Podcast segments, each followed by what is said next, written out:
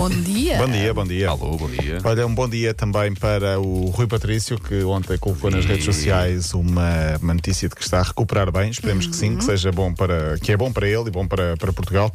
Ahm, para quem está, está mais descontextualizado, ele basicamente teve um choque com a cabeça no último jogo com um colega de equipa, o jogo entre o Wolverhampton e o Liverpool, e ahm, saiu de maco, o jogo esteve parado muito tempo, foi aparatoso o, to- o choque e por isso ele explicou: está tudo bem, muito obrigado por todo o apoio, significa muito para mim, estou a recuperar bem. Esperemos que sim, porque daqui a uns dias há jogo da seleção. Apesar do choque aparatoso, acho que ele reagiu logo quase de imediato, não foi? eh, Sim. assim? Uh, portanto, foi, foi, foi positivo. Na Alemanha, há um castigo que está a dar que falar, uh, um castigo que está a ser conotado como sexista, e eu vou explicar. Eiko Vogel é um treinador da equipa de sub-23 do Borussia de Mönchengladbach. Podes Ai, repetir, Wanda? sotaque. Eh, é- essa é mais Muito difícil. Eu, forte, eu prefiro muito só forte. ficar com o Bundesliga. Ok. Vai ser bom, vai ser bom. Basicamente, este treinador desrespeitou num dos jogos recentes dos sub-23 da equipa, uh, o, o- a equipa de arbitragem, onde estavam também duas mulheres, e o castigo da Associação de Futebol da Almeida. Ele deve ter dito algum impropério, alguma, alguma, algum, alguma palavra menos, menos bonita, deve ter uh, criticado. E o castigo da Associação de Futebol da Alemanha foi: ah, é, portaste mal, agora vais treinar a equipa de, de meninas.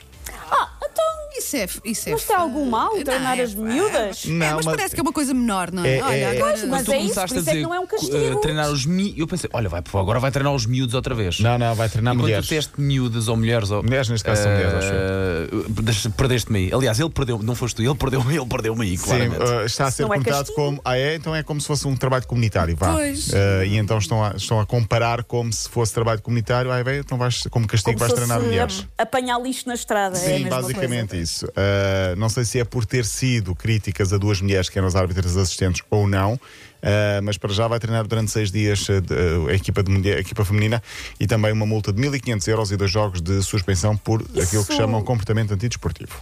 Isso dava uma sitcom.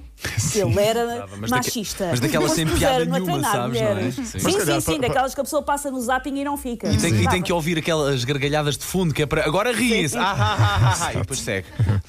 Por falar em futebol feminino, o Benfica está de parabéns, ganhou a taça da Liga ontem no futebol feminino, 2-1 ao Sporting, o jogo foi em Leiria, creio.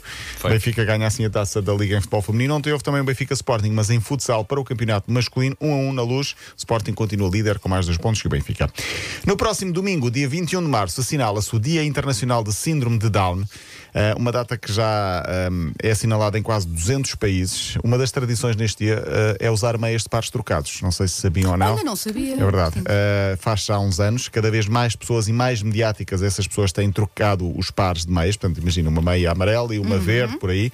O objetivo é alertar as consciências neste Dia Internacional do Síndrome de Down.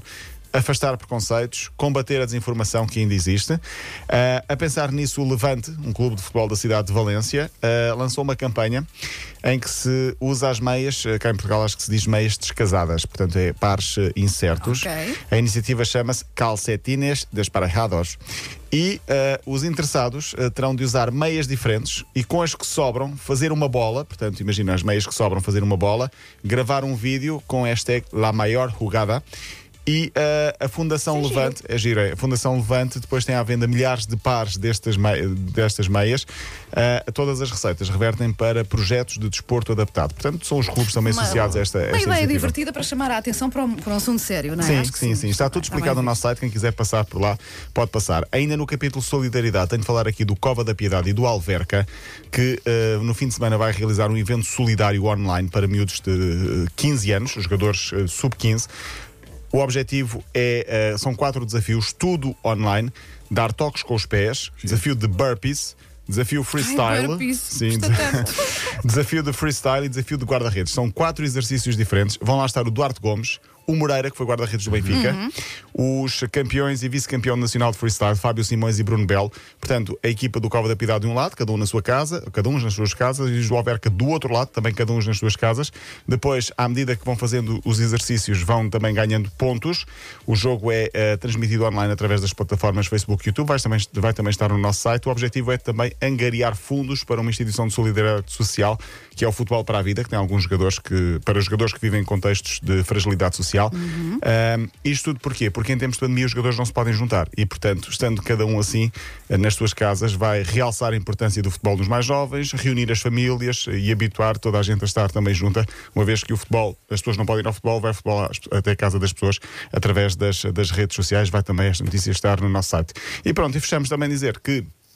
Amanhã, sorteio da Champions, o Porto já conhece os possíveis adversários. oito equipas, que São oito. sete possíveis adversários. Tudo. Impossível Fácil. escolher o melhor para o Porto. Impossível escolher, mas não impossível de ultrapassar. Esperemos Sim, que o sim. Porto consiga Claro que ultrapassar, seja, nem que seja City, Chelsea, Liverpool, Bayern, Dortmund, Paris Saint-Germain, Real Madrid. Um destes será adversário do Porto, mas quem vier vai ter um osso muito duro de roer.